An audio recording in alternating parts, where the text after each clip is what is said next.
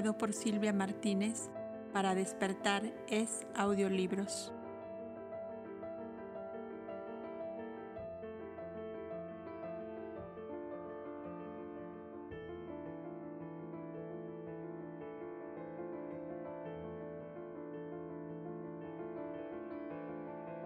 La cautiva.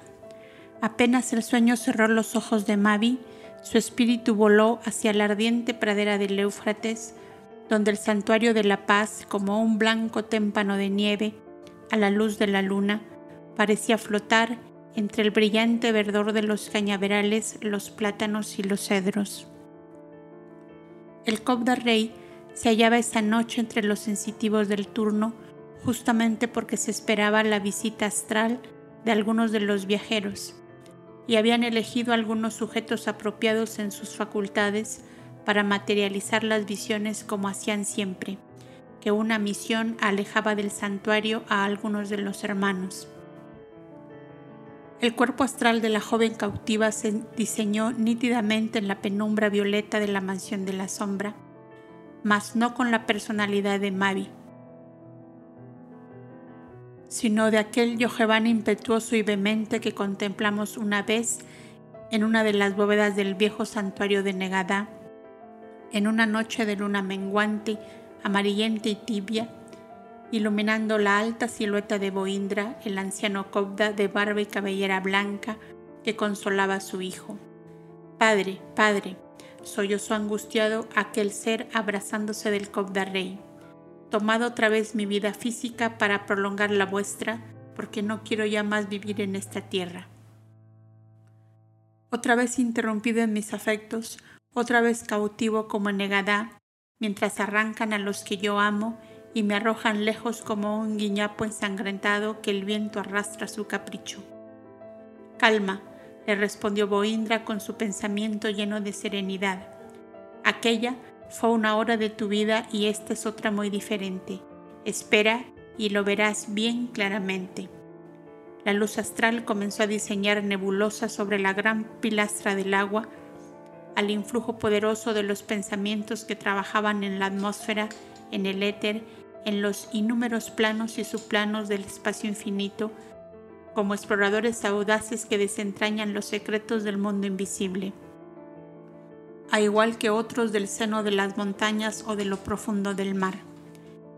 Y se diseñó un suburbio de una populosa ciudad de almenas de cristal y puertas de oro, de techumbres de plata y azul que brillaban maravillosamente a los rayos del sol. Eran Man Etel, donde Antulio derramaba la divina claridad de su palabra y la piedad suavísima de sus obras de amor. El hogar modesto de un tejedor de lana, surgió de inmediato en el suburbio aquel, donde varios hijos ayudaban a sus padres en el monótono oficio. Mavi se reconoció a sí misma en la hija mujer que con fatiga sacudía grandes vellones de blanca lana para limpiarla de espinas y de tierra, mientras su madre hilaba y otros tejían. Vio que un joven vecino se acercaba a ayudarla, haciendo lo más penoso del trabajo para que ella descansara y se observaba en él una gran dedicación y amor hacia la joven obrera. Luego se diseñó la intervención de grandes personajes, príncipes y sacerdotes, que tentaban la codicia de los padres para labrarse una fortuna mediante la entrega de su hija Iris para ser educada en la alta escuela de Antulio, el más notable sabio de la época, y ser después su esposa, y ambos consagrados reyes sobre Man Etel la ciudad magna como no había otra sobre la faz de la tierra. Y el vecinito aquel escardador de lana con quien estaba comprometida el matrimonio fue olvidado entre el resplandor de la nueva vida y de la nueva posición. No tenía madre que le brindara sus ternuras. La luz de su vida la encontraba en los ojos de Iris que lo miraban con cariño. Al faltarle esta luz, gritó, lloró, clamó, suplicó. Nadie lo escuchaba. Ella misma desvió avergonzada su mirada una vez que él logró acercarse tanto a su carroza, en que ella era conducida diariamente a la escuela del sabio maestro. Y fuera de sí por el espanto y el dolor, El pobre cardador de lana la emprendió a puñaladas con los criados que la conducían y mató a uno de ellos. Fue sumido en un calabozo donde estranguló a uno de sus guardianes, delito por el cual fue precipitado desde el peñón de la muerte. La luz astral continuaba diseñando sus grandiosos panoramas hasta que la visión esclareció el secreto de la actual cautividad de Mavi. Aquel cardador de lana estaba encarnado en el Shiv que la tenía cautiva y parecía reclamarle por ley de justicia el amor y la fidelidad que le arrebatara un día. Mavi comprendió sus dos formidables traiciones que costaron la vida a dos seres. Dejó el amor del joven obrero por la gran posición y éste murió despeñado. Seducida y engañada por los sacerdotes, se prestó como instrumento para destruir la obra de Antulio y éste murió envenenado por la falsa justicia y ley de ese tiempo. Oh Dios justo, exclamó aquel pobre ser cayendo postrado en tierra ante la espantosa visión. Tu justicia y tu ley nos alcanzan y nos siguen a todas partes. Desde aquella hora le dijo Boindra, Has puesto tú misma cadenas a tu corazón, soledad a tu alma, obstáculo a tu amor, privación de afectos, traiciones en los amigos, ausencia, dolor, destierro, cárceles, y cada vez que dejas por la muerte tu materia, tu espíritu libre vuelve a recorrer el camino andado, encuentra enorme el desastre de Iris frente al justo Antulio, cuya obra se derrumbó entonces en gran parte, y de nuevo te abrazas al hierro ardiente de la expiación. Mas espera y confía que en medio de la justicia de Dios florece también con infinita exuberancia su amor eterno. Y en esta etapa de tu vida también recogerás muchas flores si sabes conformar tu voluntad a tu ley, si te abandonas confiadamente a la suprema voluntad. El cuerpo astral de Mavi, arrodillada, recostó su cabeza sobre el pecho del Cop de Rey y la visión se esfumó suavemente en la penumbra violeta de la mansión de la sombra. El amor intenso y puro de los cobdas del turno que la habían presenciado fortaleció aquel desfalleciente espíritu y cuando tornó a su materia encontró a Nubia a su lado, que había encendido la lumbre y calentaba en ella mantas para cubrirla. Oh hijita, le dijo al verla abrir los ojos, Creí que te morías, pues te habías quedado helada por momentos. Quería dejar este cuerpo, pero la ley no lo quiere, respondió la joven echándose a llorar amargamente. Debo vivir y vivir cautiva, que se cumpla la voluntad del Altísimo. Nubia comprendió que en el sueño había visto a Mavi su propio destino y secando su llanto se limitó a decir, en la voluntad suprema está encerrada la paz y la dicha que se cumple en ti, hija mía, como en todos los seres. Y buscando devolver a su joven compañera la alegría de vivir al amparo de Dios, levantó las cortinas de la tienda y un hermoso sol dorado y tibio la inundó por todos sus rincones. Desde su tarima de reposo, la pobre Mavi podía ver las crestas nevadas de los grandes promontorios del Sagros que aparecían a lo lejos nítidamente recortado sobre el diáfano azul de los cielos. Tras de aquellas cordilleras estaban sus padres, y hacia allá caminaban sus hermanos Elia y Abel. Recordó el compromiso de encontrarse con ellos en espíritu sobre el pico más alto de la montaña, y creyó sentir hasta la búsqueda de sus pensamientos, y abriendo su alma a la inefable caricia de aquellos puros afectos, se dejó inundar de ellos como el sol había inundado su tienda. Una nueva energía invadió su espíritu y levantándose apresuradamente salió fuera de la tienda. Vio a sus hermanos los cobdas que ayudaban a los pastores a sacar de sus rediles las grandes majadas de ovejas y cabras para llevarlas a pastar, mientras sus mujeres recogían los cántaros de leche que acababan de ordeñar y volvían a sus tiendas respectivas. Una porción de niños cubiertos con sus casaquitas y gorros de blanca piel se confundieron en inquietas danzas y correrías con los corderitos y cabritos juguetones que en su afán de trepar a pequeñas o grandes alturas habían llevado su audacia hasta escalar el lomo y la cabeza de los elefantes y camellos que reposaban aún echados en torno de la tienda. Mavi no pudo resistir a la atracción de aquellos cuadros plenos de vida y de animación, y mezclándose con los niños, con los corderos y los cabritos, recordó la pradera que rodeaba La Paz en el Éufrates, donde tan felices años había pasado en su infancia llena de alegría, en su adolescencia llena de luz y de amor y de ternuras entre sus dos madres, Eva y Shiva, con Elia, con Iber, con Boindra y Ada, que tanto mimo le habían dado, recordando a aquel Yojevan de las guedejas de bronce viejo como sabia su madre. Mas todo esto había pasado para ella como un divino ensueño. La realidad del momento era otra muy diferente. Aquello había sido como el deslumbramiento de un éxtasis de amor y de dicha. Ahora comenzaba la verdadera vida terrestre humana, con sus luchas, sus dificultades, sus decepciones y sus grandes dolores. La voz íntima de su ego pareció levantarse de lo más profundo de su propia conciencia diciéndole, Trepa con valor la cuesta, que aún en la penosa subida recogerás belleza, amor y alegría si sabes aceptar la vida tal como te lo ofrece tu ley. Vio luego al Shif que hablaba con los coptas amistosamente y luego daba órdenes a los pastores y labriegos, a los cortadores de madera que aserraban troncos de árboles. Acercándose luego con los coptas hacia ella, le dijo, con bastante corrección del lenguaje, Toda esta noche pensé en vos. Ya veis, he aprendido algo de vuestra lengua gracias a vuestro hermano Joved. Ya ves, Mavi, díjole este, se ha anticipado a todos nosotros y ha gastado la noche aprendiendo nuestro lenguaje para acercarse más a nosotros antes que nosotros pensáramos en acercarnos hacia Él.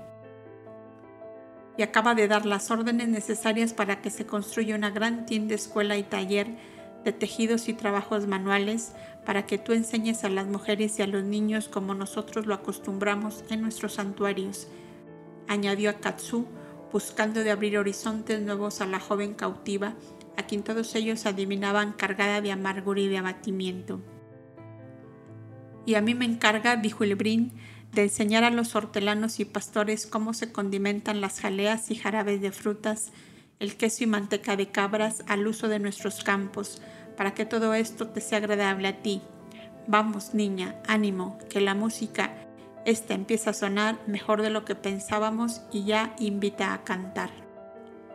Oh, viejos viejos, respondió ella casi alegremente, veo que ya estáis todos de acuerdo para vencerme. Hijita, la vida hay que vivirla contentos y felices tal como Dios nos la da. Es sabiduría y es virtud. ¿Qué remedio nos queda?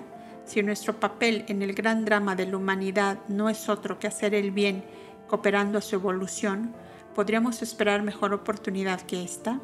Por amor a ti, el Shiv nos autoriza a hacer aquí cuanto queramos, siempre que sea para la paz y el engrandecimiento de su pueblo y para la dicha que busca Él como anhela tu amor. ¿Podemos quejarnos con justicia? Pero, ¿cómo? preguntó de nuevo la joven.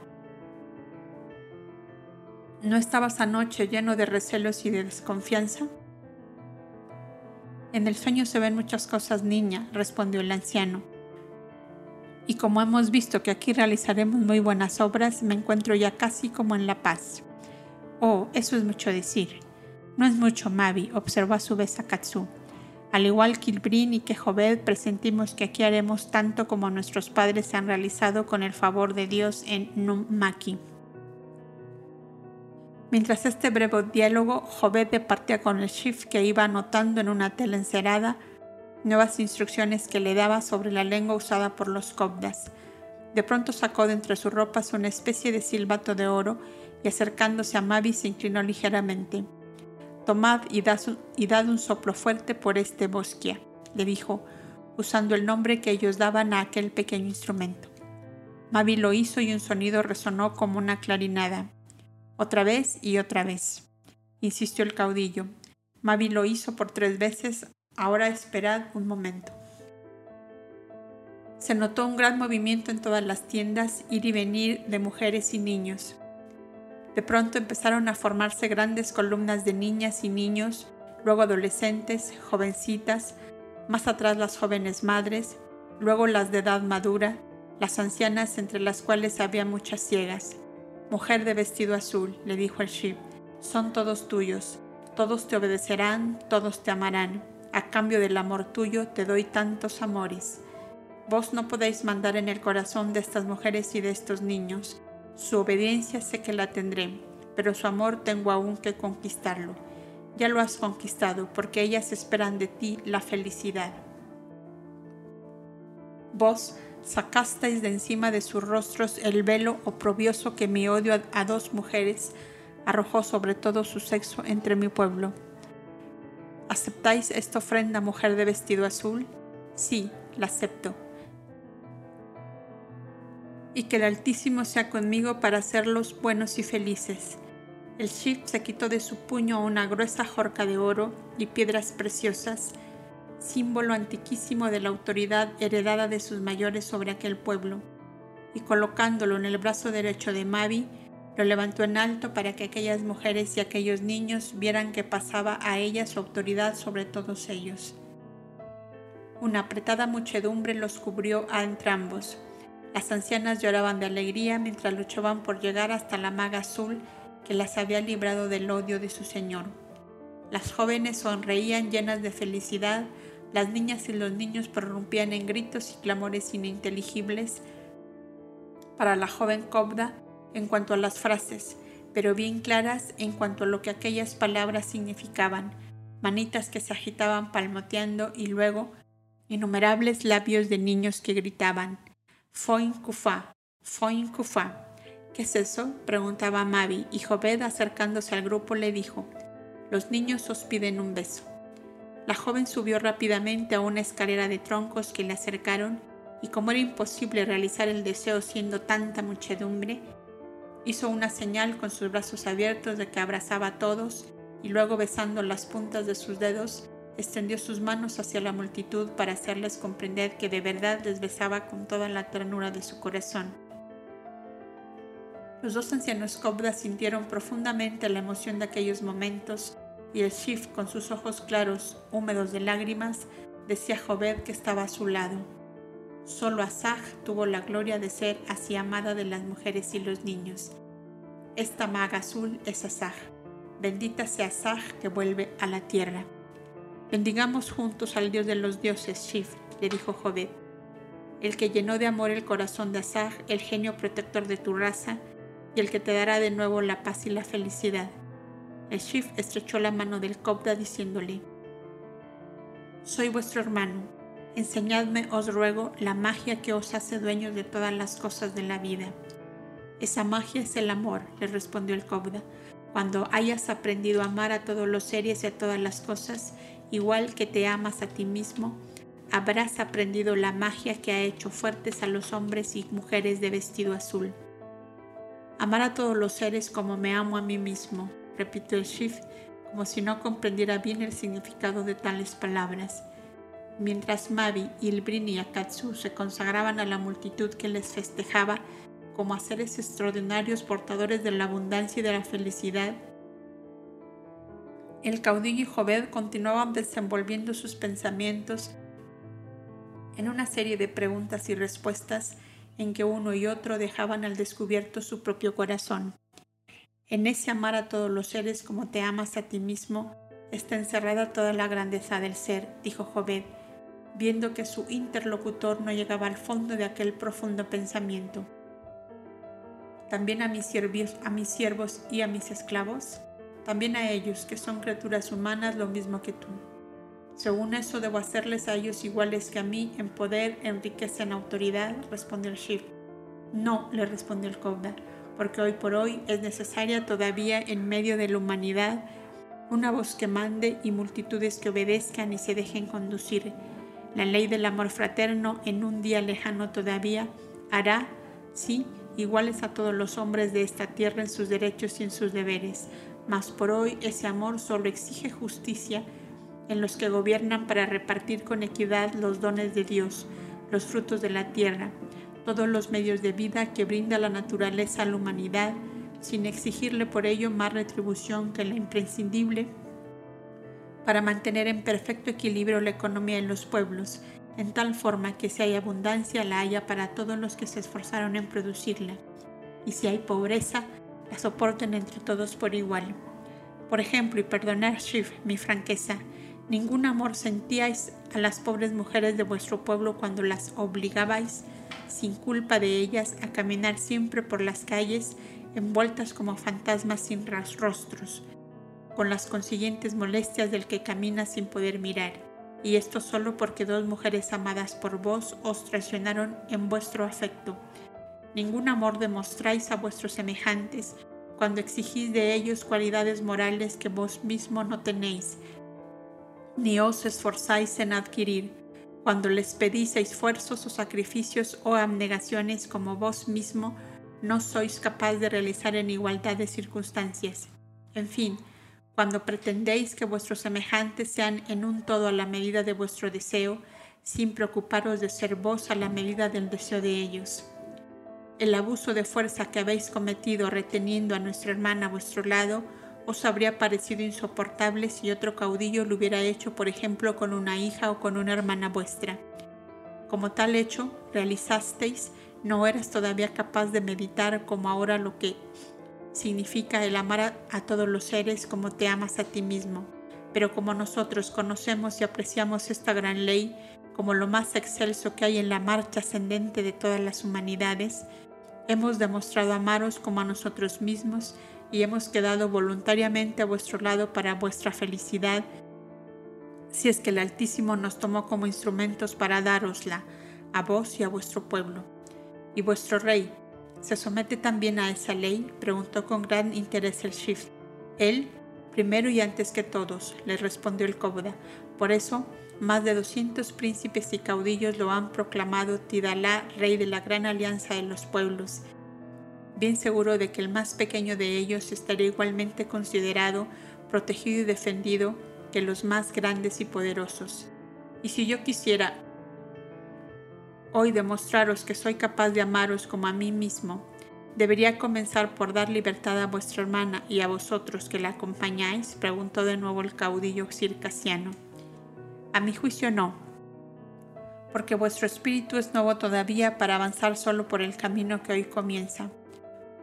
Hoy lo que os corresponde es comprender que ha sonado por a vos la hora de Dios, o sea, el momento de que vuestro íntimo ser se despierte a la conciencia de lo que sois entre el concierto de la humanidad terrestre, y cuál es vuestra misión en el sitio en que habéis nacido y en que estáis colocado y cuál es el mejor modo de cumplir ese vuestro papel en esta hora y sobre este pueblo.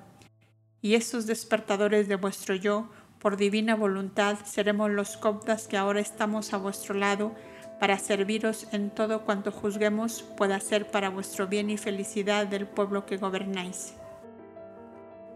Me place que sea tal cual lo dices, porque siento como que algo muy hondo y muy fuerte me une a vuestra hermana desde el momento en que por primera vez le vi recogiendo hierbas en el bosque, y es por eso que digo, debe ser Asaj que vuelve a la tierra por uno de esos prodigios que le son permitidos a los dioses. En tal sentido, observó Jobed, todos somos dioses, pues volvemos a la vida terrestre tantas veces cuando nos son necesarias para aprender a amar a todos los seres como nos amamos a nosotros mismos. Y volviendo a lo que decís que os sentís vinculado fuertemente a Mavi, pensad que en las innumerables venidas a la vida terrestre os hubieseis encontrado antes y que un gran amor os hubiese inclinado hacia ella, que por un error ese amor hubiera sido interrumpido, causado vuestro mal, y hoy la eterna justicia os pone en camino de continuarlo para producir abundantes flores y frutos de dicha y de paz sobre innumerables seres. ¿No podría esto comprenderse así? Oh hermano Cauda, exclamó el caudillo, cuán amplio horizonte van diseñando vuestras palabras, como si tuvierais un gran pincel mojado en rosa y azul y fuerais esbozando creaciones hermosas que a veces pasan como sueños por mi mente, cargada de delirios y de ansiedades. Decidme, ¿puedo aún esperar la felicidad? Es que la tienes, ya como una azulada antorcha encendida en tu camino feliz de vos si sabéis mantenerla siempre encendida. Quiero decir que si el amor de Mavi es para vos la luz de esa antorcha, seríais muy, desventurados si por inconsciencia la apagarais, pues no siempre podéis esperar que se os brinde nuevamente lo que así despreciáis. Explicaos mejor, os lo ruego, porque no alcanzo al fondo de vuestro pensamiento, dijo el Shif. Suponeos, respondió el Kobda, que en vez de esforzaros por conquistar el amor de Mavi con la belleza de vuestros actos, con la grandeza de vuestras resoluciones, la sometierais duramente a vuestro capricho, como pudierais hacerlo como cualquier mujer que tomarais para vuestros pasatiempos. Apagarías con eso toda claridad de vuestra antorcha, porque ella huiría de vuestro lado, aun a riesgo de encontrarse con la muerte, y ese error añadido a vuestros errores anteriores os mantendría por mucho tiempo, y acaso en varias vidas, más o menos en igual estado que estabais antes de encontrarla. Nuestro dolor o nuestra dicha de ordinario lo hacemos nosotros mismos cuando invertimos la ley, procurando que ella se adapte a nuestro deseo y no que nuestro deseo sea conforme a la ley. Esta ley eterna y divina es como un inmenso y complicado rodaje que va impulsando a las humanidades en conjunto separadamente hacia la felicidad encerrada en el amor universal. Una estela de claridad nos va marcando el camino en el cual vamos encontrando cuanto nos es necesario para avanzar, pero si por nuestro capricho nos desviamos de esa estela de luz y del sendero marcado por ella, culpa nuestra es si tropezamos en la oscuridad o, desorientados en el camino, caemos en un precipicio o entre fieras que nos devoran. ¿Vas comprendiendo, Shiv, cómo debe ser la vida del hombre que sabe lo que él es y por qué vive sobre esta tierra y hacia dónde camina? ¿Vas comprendiendo lo que es amar a nuestros semejantes como nos amamos a nosotros mismos? Voy comprendiendo vuestro extraño y nuevo razonamiento, pero decidme, si yo hiciera cuantas cosas decís y aún con todo eso vuestra hermana no me amase, interrogó de nuevo el caudillo. Si tal circunstancia estuviera en vuestra ley, ya encontraréis la luz y la fuerza moral necesarias para obrar como debéis, pues no existirá ya la culpabilidad de vuestra parte, y entonces la misma ley eterna os toma bajo su amparo y hace surgir para vos el bien y el amor de aquello mismo acaso que os causó contrariedades y desazón. De pronto, un inmenso clamoreo atrajo la atención de nuestros dos personajes hacia una gran tienda, bastante apartada de las demás, y cuya puerta de entrada estaba en lo alto de la techumbre en vez de abrirse a nivel de tierra como las otras. Era el presidio del shift donde había casi dos centenares de hombres y una veintena de mujeres. Y vieron a Mavi con los dos copdas que trepados sobre grandes caballetes de madera, usados para este fin, iban haciendo salir uno por uno a todos los infelices que habían caído bajo la férula de la justicia humana. El shift se alteró visiblemente y ya se disponía a dar voces de furor y de mando cuando Jovel le dijo, Calmaos por favor, si no queréis apagar vuestra antorcha apenas encendida y meditad. ¿Acaso esos seres son inocentes y nuestra hermana juzga que son merecedores de la libertad?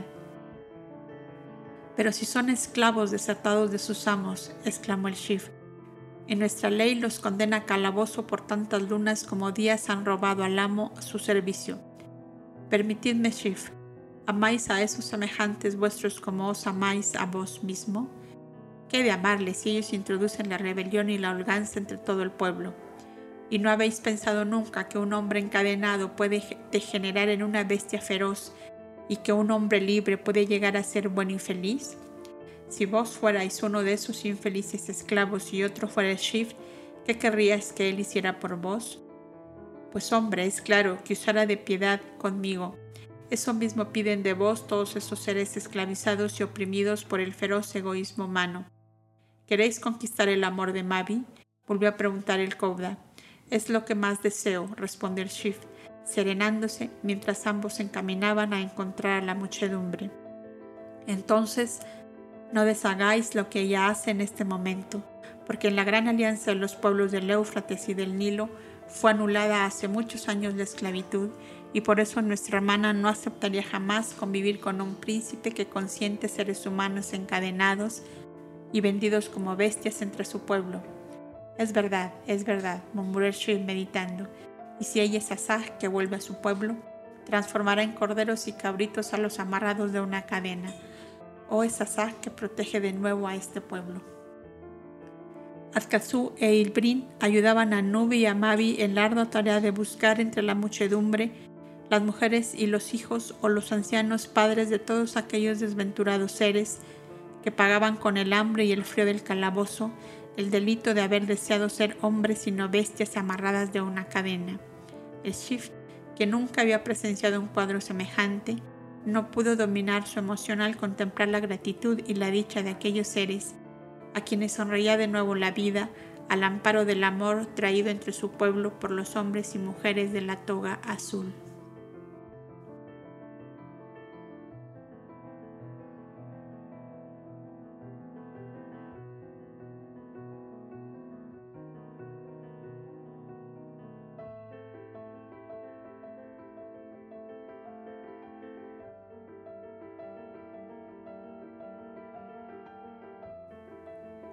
Orígenes de la civilización adámica, biografía de Abel, tomo 2. En el amor que tengas a todos los seres que son chispas de mi eterna inteligencia, conoceré tu amor hacia mí. En el amor de los unos para los otros se encierra toda la ley enseñada por los ungidos de todos los mundos.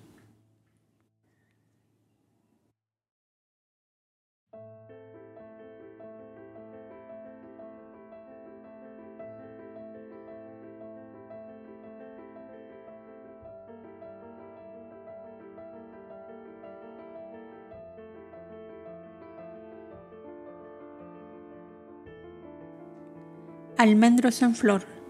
La cautividad de Mavi había afectado profundamente a su hermana, que continuó el viaje triste y silenciosa, sin que los hermosos panoramas que contemplaba, ni la presencia de Abel, ni las amables conversaciones de sus hermanas pudieran distraerla de este doloroso pensamiento. Mavi está separada de mí para toda la vida. De poco me ha servido, decía ella misma, poco después de haberse separado de su hermana la gran enseñanza que he recibido y que tan serenos y fuertes hace a los demás en la hora del dolor. Lucho por encontrar lo hermoso que puede haber en la horrible injusticia de ese caudillo al arrebatarnos a Mavi y cómo hallar allí la belleza, Dios mío. Muy sencillamente le contestaba el hombre luz. Pienso que Mavi sería allí la paloma mensajera del amor y de la paz y que innumerables seres encontrarán la felicidad a todos tenemos derecho. ¿No hay acaso una inefable belleza en que nuestra hermana siembre el amor y la dicha en medio de un pueblo sumido en la esclavitud y en el dolor? Elia continuaba silenciosa, escuchando la palabra musical de Abel casi sin entenderla, como se escucha el eco de una armonía lejana sin precisar con perfección sus sonidos.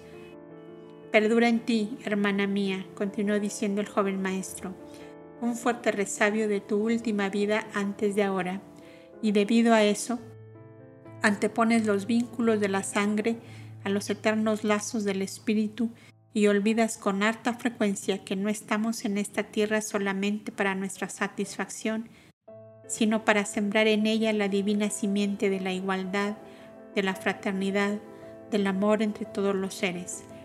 No encontrabas tan doloroso y terrible que Mavi se quedase en un maqui, en sustitución de vuestra madre, porque según la ley de la carne y de la sangre, una hija debe ocupar el lugar que por la muerte deja vacío la madre. Y este pensamiento demasiado obstinado en ti te impide ver la claridad divina que llena el alma de serenidad y de paz. Esto es sencillamente vestir la toga azul sin ser cobda. ¿Crees acaso que la ley divina deja abandonada a Mavi a una fuerza ciega sin control y sin fines determinados? ¿Sabes acaso si en ese lugar y entre ese pueblo existirán seres que a ella están vinculados desde muchos siglos y que la esperaban en esta hora? Quizás sumidos en la oscuridad y el dolor, retardados en su progreso, desorientados en su camino, sin encontrar la claridad por ninguna parte. Ni Mavi ni tú habíais entrado de lleno en el templo augusto de la divina sabiduría, donde el alma se reintegra a su puesto en el gran concierto de los espíritus conscientes que saben lo que son y conocen sus orígenes y sus destinos. Hasta ahora habéis vivido como pajarillos en el nido sin pensar en los vastos horizontes que os rodeaban, y ha sido necesario este momento, este dolor, esta fuerte sacudida para romper el círculo dorado de los afectos carnales y buscar en la inmensidad infinita la grandeza que habéis venido a conquistar. Ahora dejad por un momento de pensar en que Mavi es tu hermana carnal, en que Shiva es tu madre carnal, en que crecisteis en el hogar de Vana y Adamu, y pensad en cambio que, en que todos ellos y tú sois avecillas de una bandada que ha tomado esta tierra por campo de labranza y que el tiempo apremia y aún está la mayor parte sin cultivar. Entre esta bandada de avecillas obreras, tú y Mavi estabais hasta ahora inactivas y únicamente consagradas a amar y dejaros amar en medio de aquellos seres íntimos que llamamos la familia. Estabais en la época del aprendizaje, ensayándoos a saber volar muy alto llegado el momento de emprender el vuelo. Ella ha encontrado la heredad que debe cultivar mientras que tú te encaminas hacia la que te está destinada. El monte sagro se levanta como una mole gigantesca en medio de vosotras dos y su zuleta verdosa coronada de nieve sombrea las dos rientes praderas que de un lado y otro esperan el esfuerzo de los labradores. Almas que lloran y sufren de un lado, almas que tienen hambre y sed del otro, seres que se precipitan en el abismo de su propia inconsciencia y entre el dolor y el crimen van rodando años y siglos por despeñaderos sin fin. Te quejarás, Elia, hermana mía, si la eterna ley os coloca ambas en el sitio preciso en que os habías prometido a encender la luz para alumbrar el camino de los que junto a vosotras han de pasar? Entonces tú estás convencido de que Mavi y yo estamos separadas para toda esta vida? Preguntó por fin Elia llama serena a su hermano. De que no os volváis a reunir en el plano físico, no estoy persuadido ni es de interés estarlo pero sí lo estoy de que ella ha llegado al sitio que debe ocupar como espíritu de la gran alianza y de que tú te encaminas al tuyo. Nada os impedirá a ambas establecer una fuerte hermandad entre vuestros pueblos, pues la ley divina os coloca en posiciones elevadas, acaso para facilitaros la tarea en esta hora solemne y grandiosa de la evolución humana terrestre. ¿No es bello, dime, majestuosamente bello, que vosotras dos, enlacéis vuestras manos por encima del monte Sagros, que os divide, y arrastréis así al abrazo fraterno a dos pueblos que se desconocen, que se recelan, que se desconfían, y que acaso llegarían hasta el odio sin la alondra elegida que les cantará el amor? ¿Cuándo estaríais más unidas que sumergidas en el infinito seno del amor eterno, alumbrándoos la una a la otra mientras dais claridad a las dos porciones de humanidad que os da el Altísimo como herencia paterna?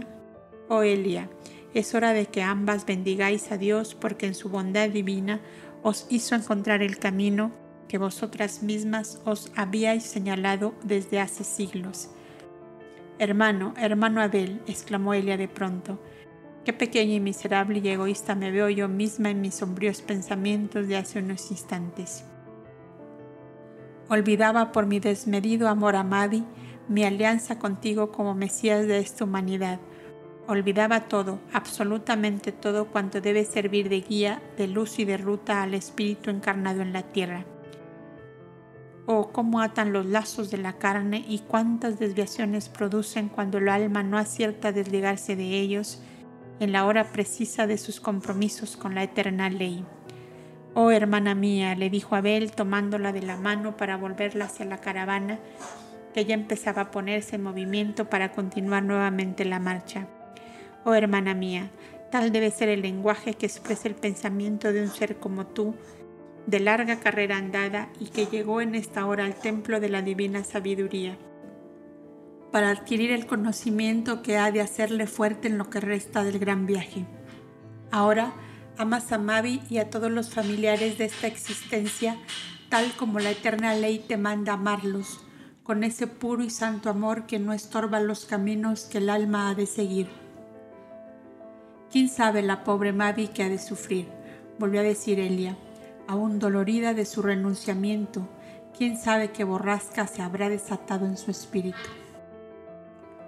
Nuestra hermana ha sido y será poderosamente auxiliada desde el plano espiritual para desempeñar el papel que le incumbe en este momento en el grandioso drama de la evolución humana terrestre. Llegada la hora para ella como para ti y puesta de vuestra parte la voluntad libre y decidida, ya sabes que la luz, la fuerza y el poder divino son tesoros que siempre están al alcance de los seres que se ponen en condiciones de recibirlos. Los coptas compañeros de viaje esperaban ya a Elia cómodamente sentados en lo alto de su carroza, viva, a donde su hermano la ayudó a subir. Era el último descanso antes de comenzar la travesía de la gran montaña a cuyo pie se hallaban acampados. Podían ir con los elefantes y camellos hasta el paso de Shanadán, entre dos enormes promontorios de montañas que parecían haberse abierto para dar paso a los viajeros que venían desde las praderas del Éufrates. Allí les esperaba una tropilla de asnos amaestrados para los estrechos desfiladeros de la montaña. Era lo más peligroso del viaje, sobre todo para aquellos que nunca lo habían realizado. Los prácticos de la caravana se veían obligados a caminar a pie, llevando la brida de los asnos montados por las mujeres hasta haber pasado el mayor, el mayor peligro que no estaba propiamente en el accidentado camino, sino en los viajeros que a veces perdían el equilibrio o les invadía el vértigo y la inquietud de verse a veces como suspendidos en la roca, al lado mismo de una enorme abertura que parecía dispuesta para tragar al viajero en cualquier momento. Demasiado largas le parecieron a Elia y sus compañeras las horas que duró el trayecto en medio de aquella oscura garganta a donde solo llegaban los rayos del sol a mediodía. El río Vicén, Kisilusun, que se desliza por la montaña como una sierpe encrespada, salía al encuentro de los viajeros como un guía que les conducía ya hasta los valles deliciosos del Urán, en el cual iba a desagotar uno de sus brazos más caudalosos y cuyas aguas habían transformado en dulces las saladas ondas del gran lago grandes plantaciones de almendros en flor bajo los cuales pastaban inmensas majadas de cabras de gran tamaño y de largo pelo, ofrecían a los viajeros agobiados de la angustia de la montaña un panorama de delicia y de quietud difícil de describir.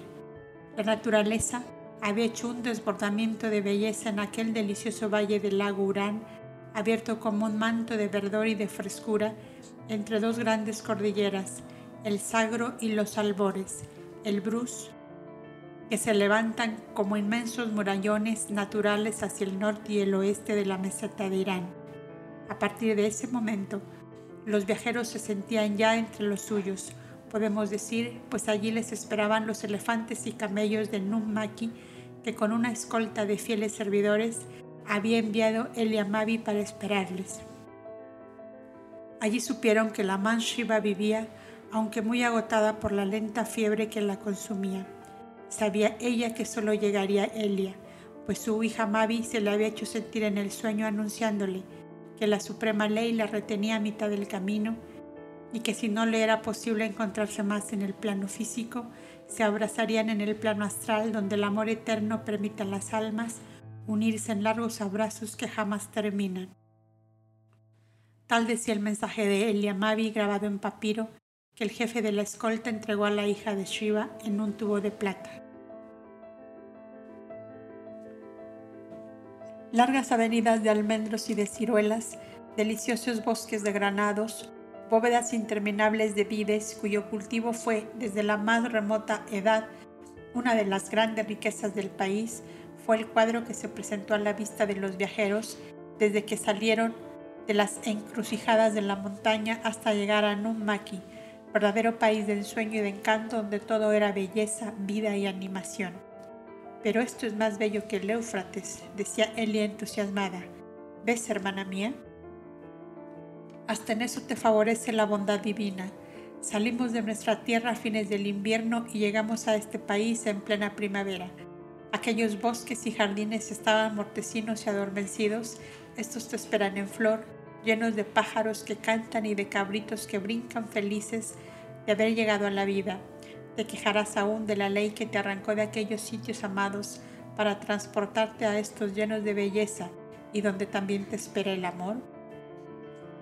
Ya no me quejo, hermano mío, sino que pido al Altísimo fuerzas para abandonarme a sus designios llenos de sabiduría en cualquier rincón de la tierra donde se digne colocarme. Le respondió Elia, casi avergonzada de sus angustias al verse separada de los seres que había dejado al partir. Aún faltaba un estadio para llegar y ya empezaron a encontrarse con grupos numerosos de pueblo que salían a recibirles. Era una hija de la dulce Man Shiva quien llegaba y la curiosidad de las gentes nunmaquianas quería saber lo más pronto posible si ella sería tan dulce y buena como su madre. El clamor empezaba a hacerse tan insistente que Elia se vio forzada a asomarse por entre las cortinas del dosel azul y oro que cubría casi hasta el suelo su elefante blanco. El mismo que usaba su madre cuando salía a visitar regiones apartadas de su país. Man Shiva Pikina, gritaban, es tan bella como la madre, tiene los ojos de la madre, tiene el alma de la madre. Niña, amada a nuestros hijos, que ellos verán tu gloria y no nosotros que ya caminamos hacia la muerte. Clamaba un anciano al cual seguían muchos nietitos todos montados en pequeños asnos. La pobre Elia, cuya alma era como una sensitiva de ternura, se conmovió hasta las lágrimas y sin poder responder una palabra tan entusiasta acogida, se limitaba a agitar su pañuelo desde lo alto de su elefante sobre aquella muchedumbre que se aumentaba a medida que se acercaban a la ciudad, cuyas torrecillas y tejados se veían sobresaliendo del espeso follaje salpicado de flores que la envolvía por completo. Un sombreado túnel de almendros en flor conducía hasta la ciudad. A la entrada de esta larga avenida les esperaba Elia Mavi, sobre cuyo pecho se confundieron las juveniles cabezas de Elia y de Abel que le abrazaron al mismo tiempo. Aún vive fue la primera palabra de aquel hombre tiernamente enamorado de la esposa elegida en su primera juventud. Mas, creo que no será por mucho tiempo, añadió con la voz temblorosa de emoción. Si la ley divina marca ya el descanso de Shiva, feliz de ella que ha conquistado ese descanso, le respondió Abel con su serenidad y dulzura habituales, y los tres anduvieron el camino a pie, seguidos de la muchedumbre que continuaba haciendo grandes demostraciones de afecto. Como almendros en flor sea tu corazón, hija mía, en el hogar de tus padres, exclamó Elia Mavi al pasar con su hija de la mano la gran portada exterior de la ciudad.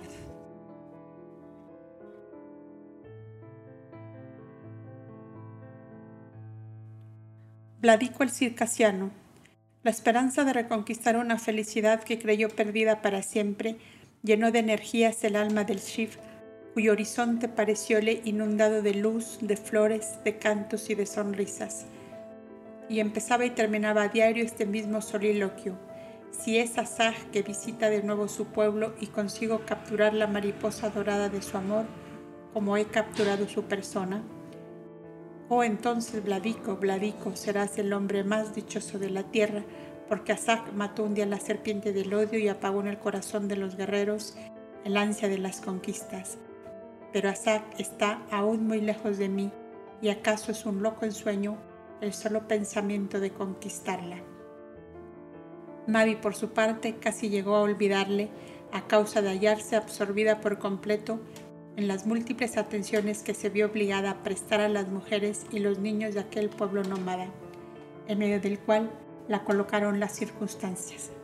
La tienda del Schiff dominaba todo el vasto conjunto de pabellones construidos como en aquellas como en calles concéntricas en forma de hacer más fácil la vigilancia y la defensa en caso necesario. Desde su torrecilla de observación seguía Vladico las actividades de Mavi, auxiliada por sus hermanos. Allí recibía continuamente las quejas de los que habían sido hasta entonces sus leopardos de caza, como él llamaba a una docena de hombres que tenía como policía del hierro para castigar duramente cualquier transgresión a sus órdenes. Desde que la maga azul y sus hermanos habitan entre nosotros, le decían, nuestro poder está anulado y estamos de más aquí. Los perros esclavos se permiten provocarnos diciendo, ¿Por qué no nos azotáis ahora con vuestras varas de espino? ¿Por qué no nos mandáis comer de los residuos que quedan en las posilgas de las bestias? ¿Por qué no nos quitáis el ropón de piel para que nos caiga la nieve en carne viva? Los miserables puercos andan allí como las gentes de bien, vestidos y hartos sin que nadie ose ponerles un dedo encima.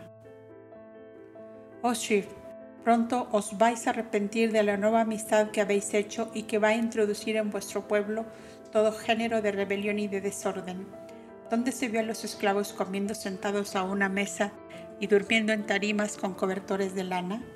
Toda esa inmunda piara pronto agotará nuestros graneros y no habrá pan para las gentes honradas, porque nuestro trigo y nuestra manteca la habrían devorado ellos y sus maléficas crías. ¿Qué daréis de comer a los labradores y dueños de haciendas que se ven forzados ahora a partir sus productos hasta con los más inútiles de sus siervos? Y no es además un desperdicio incalificable el gastar nuestros cereales y legumbres y nuestras mejores víveres en alimentar paralíticos y leprosos, niños contrahechos, mal nacidos y viejos que nunca servirán para nada?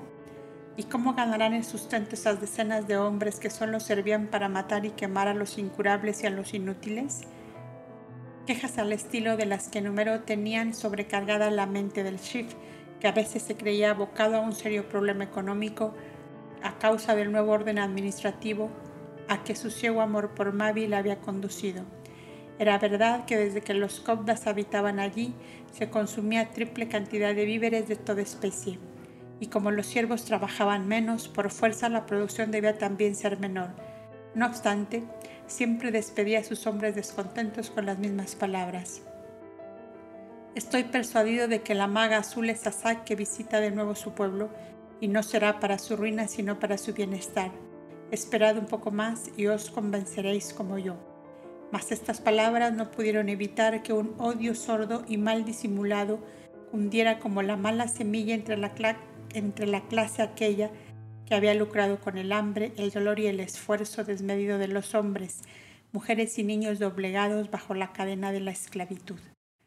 Como en toda porción de humanidad, estaban pues formados dos bandos, uno enfrente del otro, los favorecidos por el nuevo orden de cosas estaban desde luego por los cogdas, pero tenían en contra los que se creían perjudicados por las formas igualitarias en que ellos habían colocado a las ínfimas clases de aquella sociedad. Cuando las murmuraciones subían de tono, el chief quiso hablar a solas con Mavi, la cual le recibió en su tienda. Mujer de vestido azul, le dijo, ¿a dónde me llevas? a la felicidad o a la ruina, a la vida o a la muerte.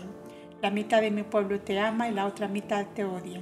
Si eres Asaj que visita de nuevo este pueblo, extermine el odio, te lo ruego, y que en él florezca la paz y la dicha, para que todos reconozcan que ha tornado a esta tierra aquel genio protector de mis antepasados. De no ser así, la serpiente maligna te devorará a ti, a mí, a tus hermanos, y vendrán para este pueblo días de luto y de dolor. Mavi, que estaba bien enterada como todos los Cobras, sus hermanos, de los descontentos que había y con los cuales venían luchando en silencio desde los primeros días, le escuchó con gran serenidad. Chief le dijo, yo no os pedí que me trajerais en medio de vuestro pueblo, pero os habéis empeñado en tenerme aquí cautiva. Yo he puesto precio a mi libertad y a mi dicha de que vos me habéis privado y ese precio bien lo sabéis. Es que nadie padezca injustamente en este pueblo, porque todo ser viviente tiene derecho por lo menos a una porción de dicha y de paz. Si esa porción de dicha molesta a los poderosos que estaban ya hartos de ella, y vos hacéis causa común con los descontentos, dejadme partir con mis hermanos y quedaréis todos como antes de haberme traído. La solución es fácil, Shift, ya lo veis y una ráfaga de esperanza cruzó, iluminando los ojos de Mavi, que ya se creía de nuevo en las praderas del Éufrates bajo los blancos pórticos de la paz. Pero de pronto esa luz se apagaba ante la resistencia del caudillo que decía, Maga azul, tengo fe en que eres Asaj. Hay aquí en el fondo de mi pecho una voz íntima que me dice que eres Asaj, y donde está Asaj el odio acaba por extinguirse porque ella recibió de los dioses la fuerza de matar la serpiente de aliento de fuego que destruye cuanto en encuentra su paso. Oh, por piedad, dime que eres Asac y yo dormiré tranquilo esperando los días serenos que en pos de ti no tardarán en llegar. Schiff tomó la diestra de Mavi adornada con su ajorca, símbolo, y besándolo como a una cosa sagrada le preguntó, ¿Dónde guardas, dime, dónde guardas dormido tu amor que mi amor no le despierta? ¿Acaso no has comprendido que yo te amo? Porque si eres Asaj, ella escuchó el canto del amor y los dioses visitaron su tálamo y fue madre del primer caudillo de mi raza que vivió en las comarcas del Ural. Mi amor no duerme, Shif, pero las mujeres del vestido azul contemplamos al amor desde un plano diferente que las demás.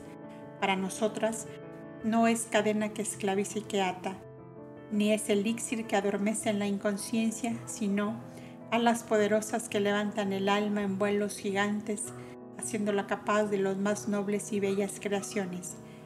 Y como me, me habláis de que soy Asaj, vuestro genio tutelar, Veo que coincides con nosotros en los fundamentos de la divina ciencia de la vida que se renueva y se transforma indefinidamente.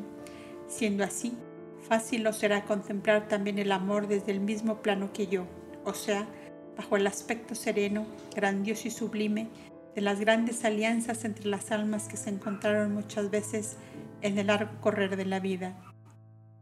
Si entre vos y yo existe esa alianza, no temáis, Shift, a que vuestro amor se pierda en el vacío como un sonido al cual no responde otro sonido, o como un resplandor que se suma entre sombras heladas y silenciosas.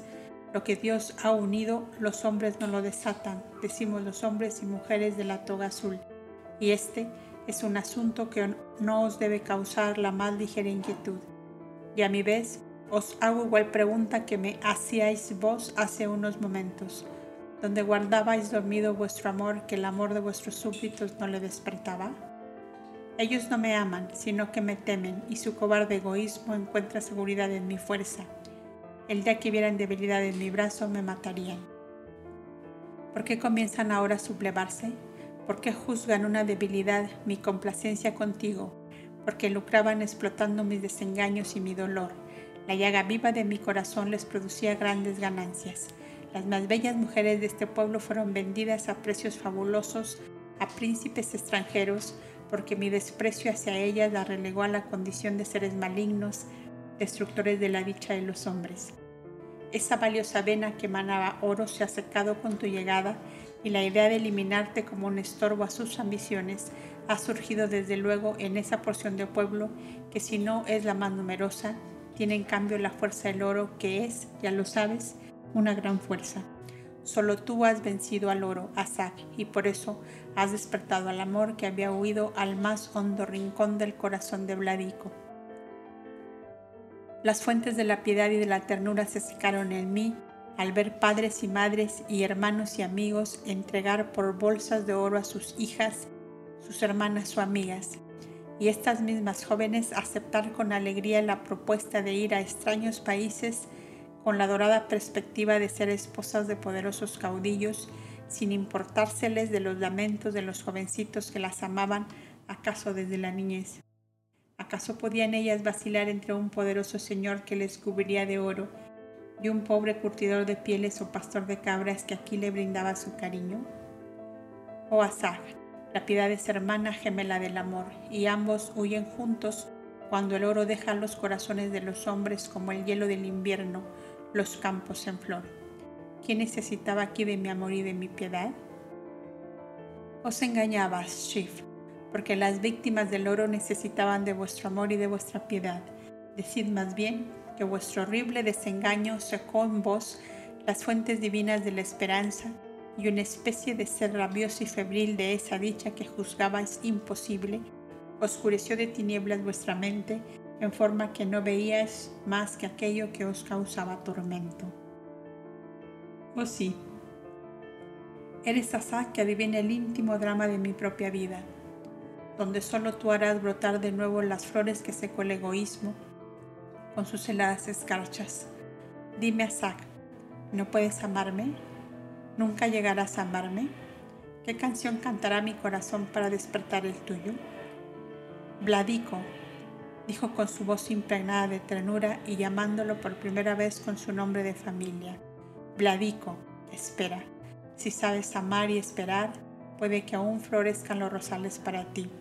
Espera que se borren en mi mente las imágenes terribles y sombrías de tu impetuoso amor que me hizo tu cautiva.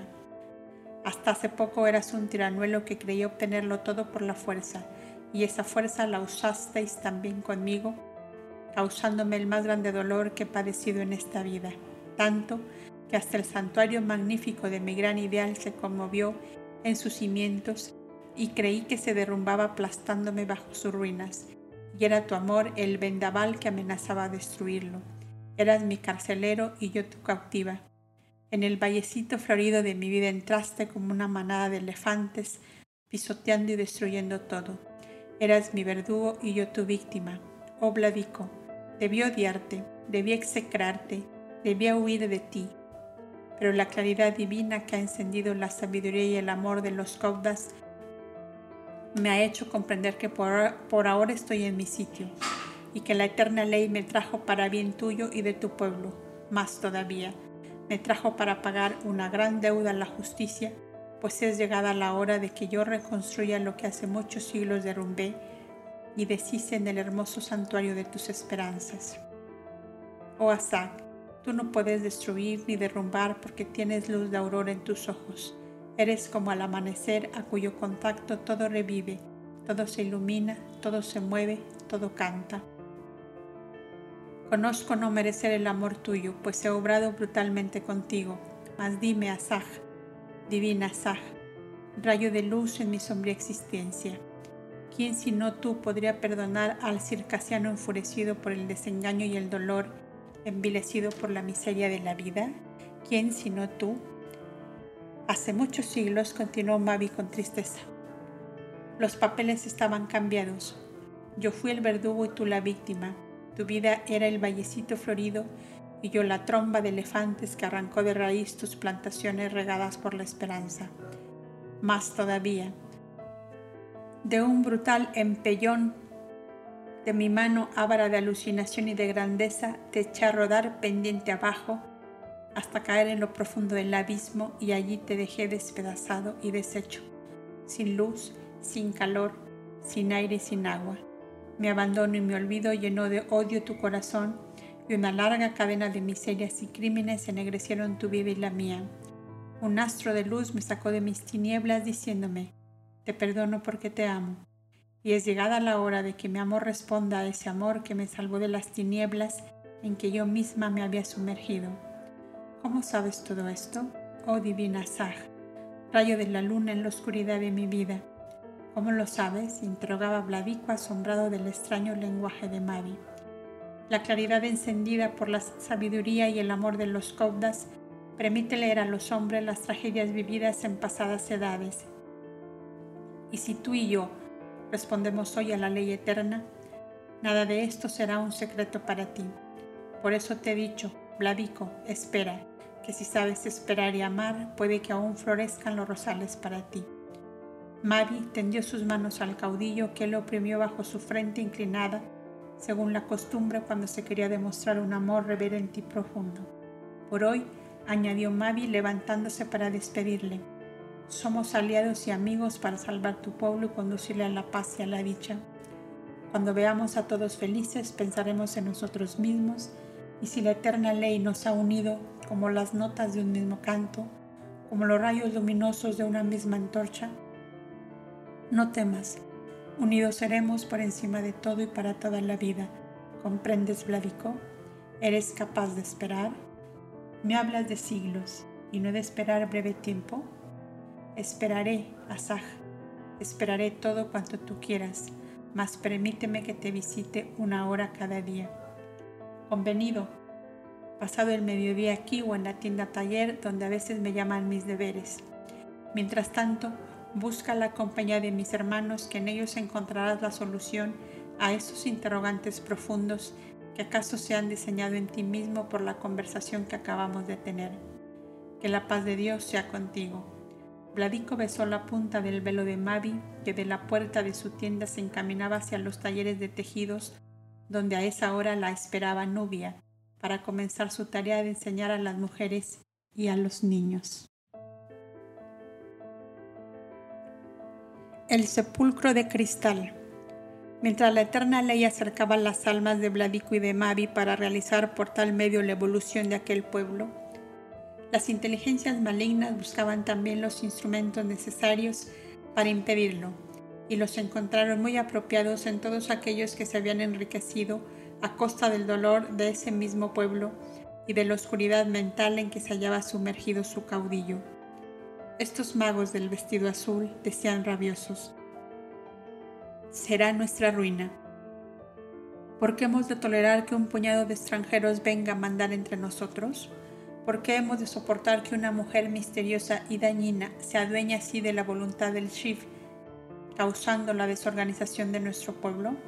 A mí, decía uno, me ha ocurrido lo que jamás un hombre de mi estirpe podía esperar me obligó el Shif a dar 20 medidas de trigo, 20 de aceite y 10 de vino a un esclavo viejo al que mandé dar 30 azotes por no haber cumplido una orden mía.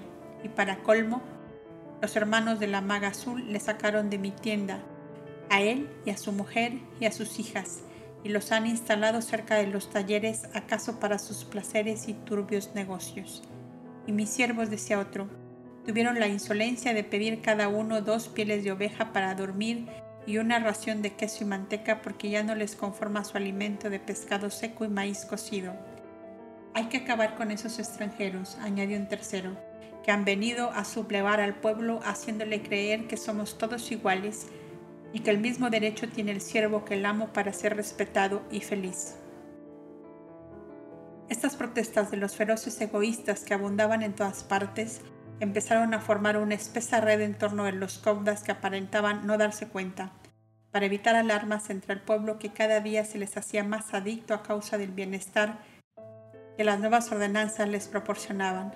Un día, Nubia y Mavi fueron llamadas con urgencia hacia los establos de una tienda bastante apartada, donde una esclava acababa de dar a luz tres mujercitas y en un acceso de locura le había cometido quería estrangularlas. No había forma de calmarla, según decían. Las dos coptas corrieron hacia allá, dejando todas sus ocupaciones, pues el caso era urgentísimo. Apenas habían entrado, las dos, fueron, las dos fueron envueltas en mantas de pieles y fuertemente atadas.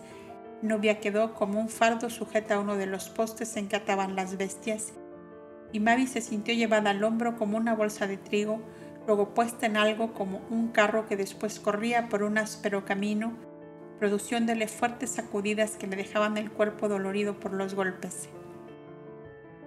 En su boca amordazada sentía ya el sabor de su propia sangre y el dolor producido por las fuertes ligaduras la hizo perder el conocimiento y cayó en un profundo desmayo del cual despertó completamente helada, aun cuando estaba cubierta de pieles y ya sin mordaza y sin ligadura alguna. A la mortecina luz del atardecer vio que se encontraba en una especie de gruta que aparecía como hecha toda de trozos de cristal, en la cual había superficies planas, cóncavas o convexas, asperezas salientes, agudas aristas, infinidad de figuras irregulares como árboles de cristal suspendidos del techo, con las raíces hacia arriba y el ramaje apoyado en el suelo. En fin, algo tan fuera de lo conocido por ella que no podía precisar al principio si aquello era realidad o una ilusión de sus sentidos. Pudo levantarse y comenzó a palpar cuanto la rodeaba. Recordó haber oído algunas cobras ancianas provenientes de los países del hielo referir la existencia bastante común de cavernas naturales donde las filtraciones de agua se iban congelando, llegando así a producir acaso en muchísimos años lo que hoy han llamado estalactitas millares de gotas sobrepuestas formando extrañas figuras, el maravilloso conjunto que aparecía como agua convertida en piedra, donde la escasa claridad de la tarde se reflejaba con suaves tonalidades de amatista y oro. Se asomó a la entrada y vio que estaba entre un laberinto de rocas que aparecían de hielo, donde no se percibía rumor alguno de vida. He aquí mi sepultura de cristal y mi sudario de nieve, exclamó Mavi, cuando comprobó que estaba sola completamente en aquel extraño lugar. Pronto la envolverían la negrura de la noche y la intensidad del frío, no le permitiría ver el amanecer del día siguiente. El frío, el hambre, la angustia misma de la situación empezaban a agotar todas sus energías y hasta impedirle volar con el pensamiento en busca de sus alianzas espirituales para reconfortarse en la terrible hora de prueba porque estaba pasando. Como un pájaro herido de muerte, se dejó caer sobre las mantas de pieles en que fuera envuelta y cerró sus ojos a cuanto la rodeaba, como si quisiera buscar en el profundo olvido de todas las cosas vibraciones de paz y de sosiego para su espíritu atormentado. Si debo aún vivir, murmuró débilmente, la eterna ley me sacará de este sepulcro de cristal y de nieve. Y si por ley debo dejar ya la materia, que el amor eterno reciba mi espíritu en su seno, para continuar cumpliendo en otro plano sus inmortales destinos. Abel, Elia, Madre Shiva, Ada, Oindra, Madre Vana, Adamu, mi padre de adopción, Pangrave Aldis, Padre mío, Elia Mavi, Nubia, hermanos todos que me habéis amado y que acaso lloráis por haberme perdido. Os abrazo a todos en esta hora por si es la final. Os espero en la luz. Hasta luego. Una gran oscuridad se hizo en su mente al mismo tiempo que la oscuridad de la noche, como un inmenso manto de sombra se desplegaba sobre aquel sepulcro de cristal, y la joven copta perdió la conciencia de que existía al mismo tiempo que las dos mujeres caudas fueron tomados cautivos los caudas sus hermanos y sumidos juntos en una inmensa posilga que estuvo destinada a engordar cerdos. Habían sido conducidos allí también con un engaño. Los dejaron embolsados en sacos de cuero y con fuertes mordazas para impedirles gritar. Pero ese trabajo fue visto por un esclavo prófugo que se hallaba oculto bajo un montón de pasto seco que había continua la posilga y ya entrada la noche, salió de su escondite y abriendo los sacos dio libertad a los cobdas. Ignoraba quiénes eran, pues habían sido despojados de sus túnicas, y solo creyó que serían acaso infelices que iban a ser arrojados a la medianoche desde lo alto de un peñasco, como lo hacían con frecuencia, tratándose de esclavos viejos ya inútiles para el trabajo. Él mismo, había huido justamente para librarse de una muerte segura, pues desde que las nuevas ordenanzas obligaban a los amos a mantener a los esclavos viejos y enfermos sin exigirles trabajo alguno, se les mataba ocultamente, encerrándoles así, amordazados en sacos para ocultar su delito. Al ver las cabelleras de los cobdas y su aspecto todo, comprendió que no eran esclavos y creyó reconocer en Jobed al hombre de vestido azul que siempre acompañaba al Shif enseñándole la lengua de los cobdas. Estos le miraron con inmensa piedad, viéndole extenuado por el hambre y con sus piernas y brazos horriblemente torcidos por el reumatismo. Con que logres desatar a uno de nosotros. Díjole Jobed, que fue el primero a quien, el esclavo quitó la mordaza. Es bastante, ya que tus pobres manos no alcanzan para más. Akatsu e Ilbrin, ancianos ya, se hallaban con sus miembros adormecidos a causa de las fuertes ligaduras y solo después de un largo rato pudieron andar. Nubia fue encontrada en lo más oscuro del establo por el pastor al ir a guardar sus cabras. Hubiera pasado desapercibida entre un montón de sacos de maíz y hortalizas apiladas allí, a no ser por un quejido que escuchó hacia ese lado. La noticia llegó pronto a la tienda del Shif y un gran tumulto del pueblo se levantó armado de picas y dagas para defender a los cobras, así vejados y ultrajados. El clamor subió de tono cuando se supo que la maga azul, la amada Zack, no aparecía por parte alguna. Calmaos, ella aparecerá sana y salva, clamaban en alta voz los cobdas, procurando tranquilizar a aquellas abigarradas masas de esclavos, de ancianos, de mujeres y niños que habían sido la porción de pueblo más favorecida por la enseñanza de los caudas. El Shif estaba fuera de sí por la cólera y cuando hizo venir a su presencia a aquellos de sus hombres que más ardientes protestas habían dicho en contra de Mavi y sus hermanos, les esperó con diez arqueros listos para tirar, dispuesto a acabar con todos ellos uno por uno fue necesario que los cobras interpusieran entre los arqueros y las víctimas y que la promesa de encontrar a Mavi apaciguara aquella tempestad de ira que iba a desatarse en una lluvia de flechas envenenadas tronchando vidas a montones. De pronto, un esclavo fornido y alto como un gigante se abrió paso entre la multitud y abrazándose a los pies del Shif lloraba y le hablaba en su extraña lengua. Joved comprendió que aquel pobre ser había sido forzado con terribles amenazas para conducir a la joven Cobda a la gruta aquella en que se hallaba sepultada viva. El Shif y los Cobdas, seguidos de gran parte del pueblo con hachones y antorchas, emprendieron el camino guiados por el esclavo. Lo accidentado del terreno y la oscuridad de la noche hacía más dificultoso y largo el trayecto. Y recién pasada la medianoche se encontraron en la gruta de cristal que a la luz de hachones y de antorchas tomaba el aspecto rojizo y resplandeciente de una caverna de espejos y de fuego. Una pequeña mancha oscura sobre la brillante blancura del pavimento era todo lo que había en aquella inmensa cueva. Aquella mancha negra era la manta de piel en que Mavis había envuelto para esperar su fin. Muerta, Zack, está muerta, gritó enfurecido el Schiff. Cuando abierta la manta se vio el cuerpo de la joven, exánime como una flor lacia y marchita, cortada en su tallo y arrojada a lo largo del camino. Los cobdas se rodearon en torno de ella y escucharon que aún latía aquel corazón. corazón. Azar no está muerta, le dijo al oído Joved. Calmaos vos a vuestro pueblo que nosotros nos encargamos de ella. Convenía apartar en ese instante al alterado Bladico, cuya ira y desesperación les entorpecía el trabajo mental que necesitaban hacer para reanimar el organismo de su pobre hermana casi moribunda. Después de un largo rato, Mavi volvió a la vida y al ver a sus hermanos en torno suyo les dijo con apagada voz, No os esperaba, pero el amor os trajo a mi lado. Me había despedido ya de la vida física, pero veo que ella no quiere apartarse de mí. La ley eterna quiere que vivas, niña, porque aún no has hecho completa tu labor, le decía Librín mientras le hacía beber un jarabe reconfortante.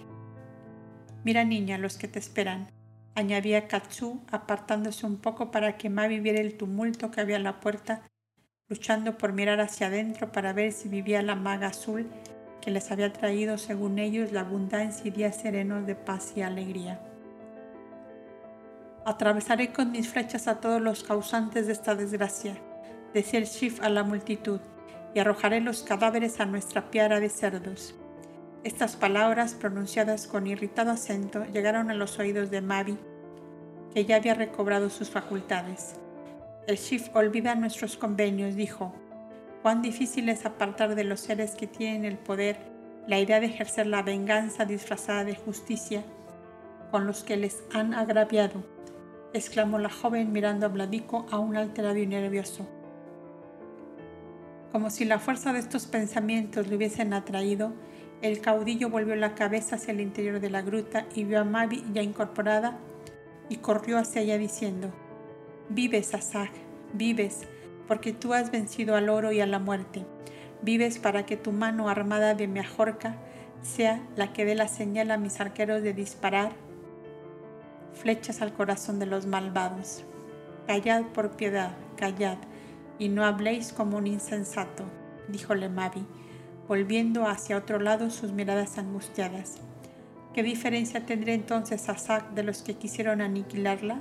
Si para esto habéis puesto vuestra ajorca en mi diestra, tomadla de nuevo, que yo no soy ejecutora de venganzas, sino mensajera de paz y de amor. Bradico miró a los cobdas como preguntándole si aquel lenguaje era un efecto del estado mental de la joven. Ellos lo comprendieron, pero como no era el momento de entrar en esas cuestiones, uno de ellos le dijo, Calma, Shif, que todo tiene su hora. En este momento debemos ocuparnos de nuestra hermana que no podrá andar por sus pies, y esta caverna es demasiado fría para permanecer en ella ni un momento más. Aún no habían terminado de pronunciarse estas palabras cuando Vladico se quitó su capa de pieles, le colocó sobre los hombros de Mavi y levantándola en brazos como una criatura, echó a andar mudo y silencioso hacia el campamento. Un clamor inmenso resonó en medio de aquella soledad de nieve y comenzó el desfile de las antorchas en seguimiento del Shif. Jobed buscó algunos hombres fuertes que en sillas de mano condujeran a los dos cobdas ancianos, que si con grandes esfuerzos habían podido llegar hasta la caverna, el cansancio y el frío les habían entumecido de tal manera que se sentían imposibilitados para andar por sí mismos. Ya clareaba la aurora cuando Vladico entró con su carga en la tienda de Mavi, donde Nubia y otras mujeres del pueblo, alrededor de, un hermoso fuego, preparaban jarabes calientes para reconfortar a los que esperaban de un momento a otro. Aquí tenéis a vuestra hija, dijo a la anciana, dejando a Mavi sobre una de las tarimas que había en torno del hogar. Las dos copdas se abrazaron llorando a grandes sollozos como si en ese instante desahogaran un dolor intenso y largo tiempo contenido. Las mujeres allí presentes se miraban asombradas de aquel gran dolor, pues se figuraban ellas que las coptas, serenas siempre, ni lloraban ni se irritaban jamás. Después, miraban aterradas a Shiv pensando que acaso la maga azul ya no era amada por él y que había caído en el odio de su señor. Mientras tanto, Vladico, silencioso de pie al resplandor del fuego, parecía una estatua de mármol rosado, con su vestidura de cuero curtido al blanco, que la rojiza llamarada teñía a intervalos con tonalidades carmesí. Mujeres de vestido azul, exclamó por fin el Shif cuando las cobras se hubieron serenado. Qué hondo y pesado es vuestro llorar. Como no es el odio sino el amor lo que hay en vuestro llanto, levantáis llamaradas inmensas de amor en los corazones que sienten vuestros sollozos y perciben vuestras lágrimas. Llorar de ira y de despecho vi muchas veces, y una irresistible furia me exasperaba los nervios, pero el llanto del amor es suave y dulce como el rocío, y me llena también de suavidad y de dulzura. Vuestros hermanos estarán llegando, pues me seguían aunque algo de lejos, Asaj, dijo, acercándose a Mavi, que le miraba en silencio. Perdón por mis palabras de la caverna. No seré yo el juez de los que te han agraviado, sino tú misma. Yo te doy, yo te los doy como esclavos. Tú harás con ellos lo que sea tu voluntad. Deben estar ya en la prisión según las órdenes que di antes de salir. Las mujeres se miraron con espanto. Shif, Shif, murmuró una de ellas postrándose aterrada a los pies del caudillo. ¿Qué hay? interrogó este alarmado. Una porción del pueblo, entre los que estaban nuestros padres y nuestros maridos, los apuñalaron mientras eran conducidos a la prisión. Perdón, Shi, para ellos, perdón.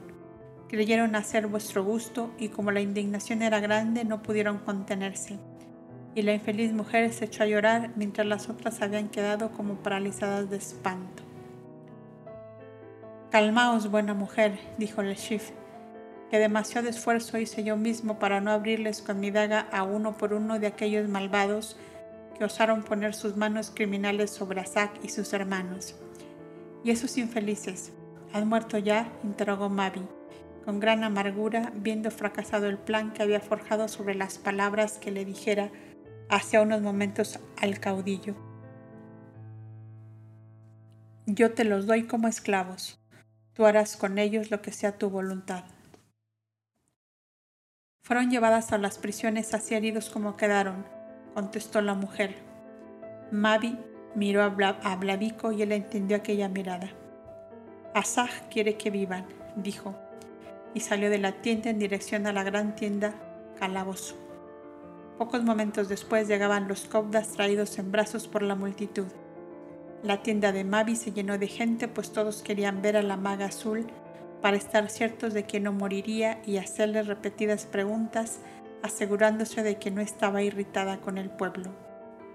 El egoísmo de aquellos pobres seres salía a la luz con una sinceridad que hacía reír a los cobdas. ¿Verdad que no haréis secar nuestros sembrados? ¿No haréis morir nuestros cabritos ni secarse las ubres de nuestras cabras? ¿No haréis venir largas lluvias que pudran nuestros quesos y nuestro pescado que está secando? Pero vosotros, ¿creéis de verdad que yo soy una maga? Acabad, por favor, con esas necedades propias de las erróneas creencias que alimentáis y vivid en la realidad de la vida, Pensad solamente que soy una mujer amada por vuestro chief, a quien Dios ha traído junto a vosotros para que haga cuanto le sea posible por vuestra felicidad. Si unos cuantos inconscientes me han creído perjudicial para sus intereses, ya les demostraremos si viven que también ellos tendrán su porción de paz y de dicha si saben merecerla. Con tales palabras Mabia quietó a la multitud. La aurora apagó con sus antorchas de topacios y rubíes los hachones de los circasianos que se dispersaron por el campamento, cada cual buscando su tienda, mientras cantaban a grandes voces. La maga azul vive y nos hará dichosos porque no se ha irritado contra nosotros. No vendrán lluvias malignas a podrir nuestro pescado. No morirán nuestros cabritos ni se agotará la leche de nuestras cabras. Habrá abundancia de frutas, maíz y manteca porque la maga azul nos ama y los dioses le dan poderes para multiplicar al ciento por uno nuestras cosechas. Nuestras, nuestras cabras tendrán de a dos y de a tres sus crías porque hemos ayudado a salvar a Zac y a sus hermanos. Mis redes estarán llenas de pescado porque traje en mis brazos a uno de los hermanos de la maga desde la caverna de cristal hasta aquí.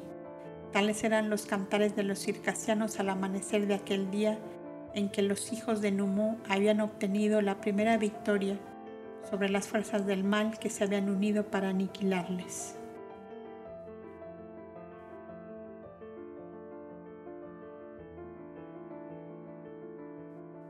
Amaneciendo.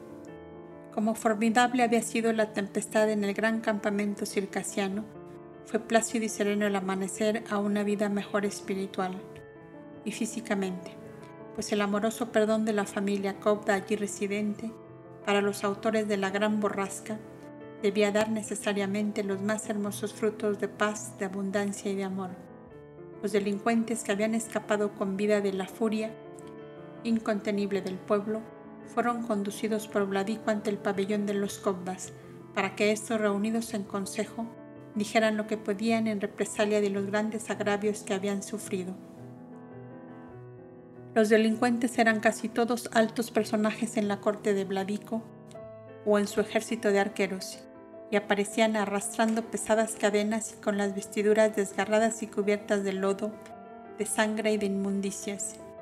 El pueblo enfurecido el día aquel del desastroso acontecimiento les había arrojado con todo lo más inmundo que pudo encontrar a su alcance para injuriarles y vejarles. El lector bien adivinará la furia contenida y sorda que debía rugir en aquellos corazones, habituados a causar la humillación y el dolor, pero no a sentirlo en carne propia. Eran ochenta y dos, casi todos en edad madura y algunos pocos llegados a la ancianidad. Detrás de ellos iba un centenar de arqueros y veinte hombres encubiertos con una especie de máscara de tela rojiza, que eran los verdugos armados de una cuerda tejida de hilos de cuero para ceñirla al cuello de los reos una vez que hubieran sido condenados a la pena capital. Y en este caso debía ser la más horrible e infamante de todas según el sentir y pensar de aquel pueblo, la horca, dejando abandonados los cadáveres a la putrefacción y a la voracidad hambrienta de los buitres y fieras de la selva. Fue aquel un largo proceso que duró varias horas, pues los cobdas no podían hacer justicia a ojos cerrados y era necesaria una minuciosa información. Por su parte, el pueblo amotinado en derredor a la tienda de los cobdas buscaba presionar el ánimo de los jueces gritando en todos los tonos. Ahorcarles, porque ellos han vendido nuestras hijas y nuestras mujeres dejándonos en cambio al hambre y a la miseria. Cada cual sacaba a relucir los daños y prejuicios particulares que habían recibido de aquellos hombres, especie de vampiros tan comunes en todas las colectividades humanas, donde una administración defectuosa facilita la explotación por parte de unos pocos, en contra de las masas de pueblo que aún con grandes murmuraciones continúa alimentando aquella insaciable avaricia.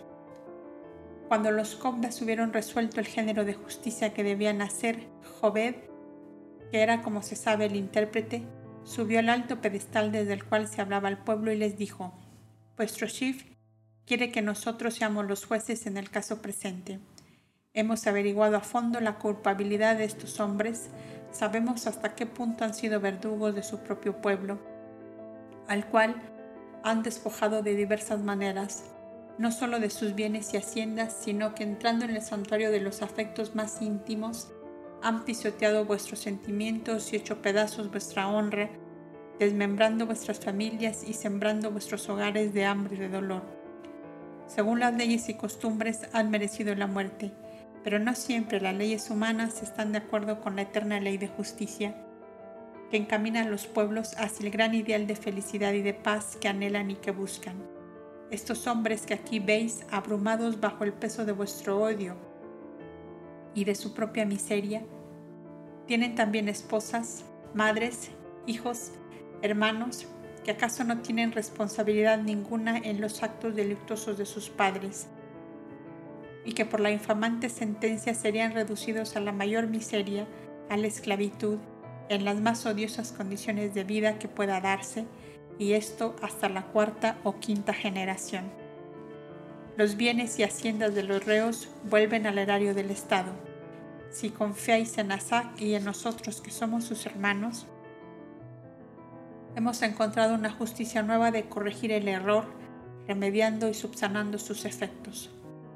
Los que habéis sido perjudicados en vuestros bienes os serán devueltos, aumentados según el número de años que habéis sufrido el despojo. Los que habéis sido privados de miembros de vuestra familia para hacerlos esclavos, o serán devueltos con dotes que les pongan en condiciones de vivir honrosamente. Y estos hombres culpables de vuestro dolor permanecerán recluidos en los grandes talleres que hemos creado, donde trabajarán para sustentar sus familias y para pagar los daños y perjuicios que han causado, si los tesoros que poseen no alcanzaran a saldar ampliamente la deuda. ¿Estáis conformes de esta nueva justicia que os traen los copdas? Un gran clamor de aprobación resonó en el primer instante, pero pasado el eco formidable de aquel vocerío, se oyeron voces aisladas de protesta y descontento. Hay hijos jóvenes muertos en esclavitud por los malos tratamientos recibidos por el hambre, por los azotes, por el dolor. Hay hijas y esposas vendidas a caudillos extranjeros y de las cuales no ha vuelto a saberse más. ¿Con qué se pagará todo esto? Decid, ¿con qué se pagará? Comprendo vuestro dolor al parecer irremediable, respondió el caudo intérprete, pero con la muerte de estos hombres tampoco remediaríais ese mal, mientras que viviendo se los obligará a dar los datos necesarios para encontrar el paradero de vuestras hijas y esposas vendidas.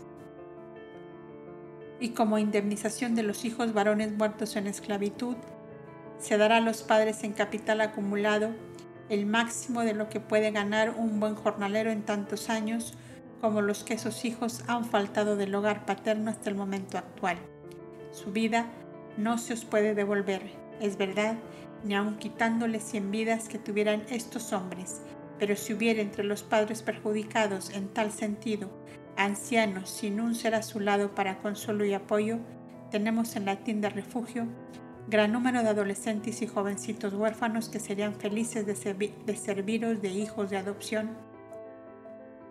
Si sois capaces de amarles como se ven amados por nosotros, que nunca les habíamos conocido, hasta que les hemos llevado a esa escuela de trabajo y de estudio en que buscan conquistar su felicidad presente y futura. La voz del de intérprete cayó y un profundo silencio reinó en derredor suyo. El chief hizo resonar una especie de flauta con una larga y sonora vibración y esperó. El silencio continuaba quieto y profundo lo mismo después de la tercera llamada. Era la señal de que el proceso había terminado con el perfecto acuerdo de todas las partes interesadas en el conflicto. Entonces apareció una numerosa agrupación de músicos y danzarines de ambos sexos que vistosamente ataviados realizaron danzas y cantos festejando el acontecimiento. La muchedumbre fue desapareciendo poco a poco, quedando solamente el doloroso grupo de los delincuentes cuyas cadenas resonaban al más ligero movimiento. Había entre ellos tipos de todos los grados de bajeza y de maldad a que desciende el ser humano cuando se ha empeñado en rodar abismo abajo por la pendiente del mal. ¿Estáis conforme de seguir viviendo? les preguntó el intérprete. Como esclavos no, como libres sí, contestó el que parecía tener autoridad sobre los demás. La esclavitud creada y usada para vosotros en prejuicio de vuestros hermanos ya no existe en este país, volvió a decirle el cobda, pero la libertad que vosotros queréis os será quitada por el tiempo que ha marcado vuestra misma delictosa vida y que marque en adelante la conducta que observéis. Quiero decir que no seréis libres hasta no haber pagado cuanto despojo hicisteis y hasta que vuestra norma de vida en el presente reivindique vuestro pasado, dando pruebas de una regeneración verdadera. Pues mientras queráis ser malvados, no se pueden desatar vuestras manos para que vuelvan a cebarse con víctimas indefensas. Sois, pues, vuestros propios jueces y vuestros propios carceleros. Cuando os hayáis decidido a ser hombres de bien, la puerta de vuestra cárcel taller estará ampliamente abierta para vosotros. Los delincuentes vestidos con las ropas comunes usadas en los talleres fueron introducidos ya despojados de sus cadenas en el inmenso recinto fortificado que servía de correccional para los acusados de diversos desórdenes. Mientras Mavi, tendida en su tarima de reposo, luchaba entre la vida y la muerte, a causa de que el exceso de frío soportado en la caverna de nieve había producido una parálisis en las extremidades inferiores que se iba extendiendo hacia la columna vertebral. Un gran agotamiento de fuerzas daba a todo su aspecto exterior una extrema laxitud que lo obligaba a permanecer semidormida horas y horas. Pronto cundió la alarma entre las gentes más inmediatas a su tienda y comenzando por el shift de nuevo se encendió el furor que los cobdas habían conseguido aplacar en contra de los delincuentes causantes de tales desgracias. Si Asak muere, la cólera de los dioses se desatará sobre este pueblo y todos pereceremos, decían angustiados. Más vale la muerte de los criminales causantes de tanto mal antes que seamos todos aniquilados. De nuevo el egoísmo, denominado comúnmente instinto de conservación, asomaba sus fauces hambrientas de víctimas, juzgando erróneamente consolidar la propia felicidad con el aniquilamiento de seres humanos. Os prometo que Asak no morirá de este mal, aseguraban los cobdas al pueblo inquieto día y noche alrededor de la tienda. Dejad en paz a esos desventurados hermanos nuestros que ya tienen de por sí bastante carga con sus propios delitos y no entorpezcáis con vuestros pensamientos de odio la curación de Asaj.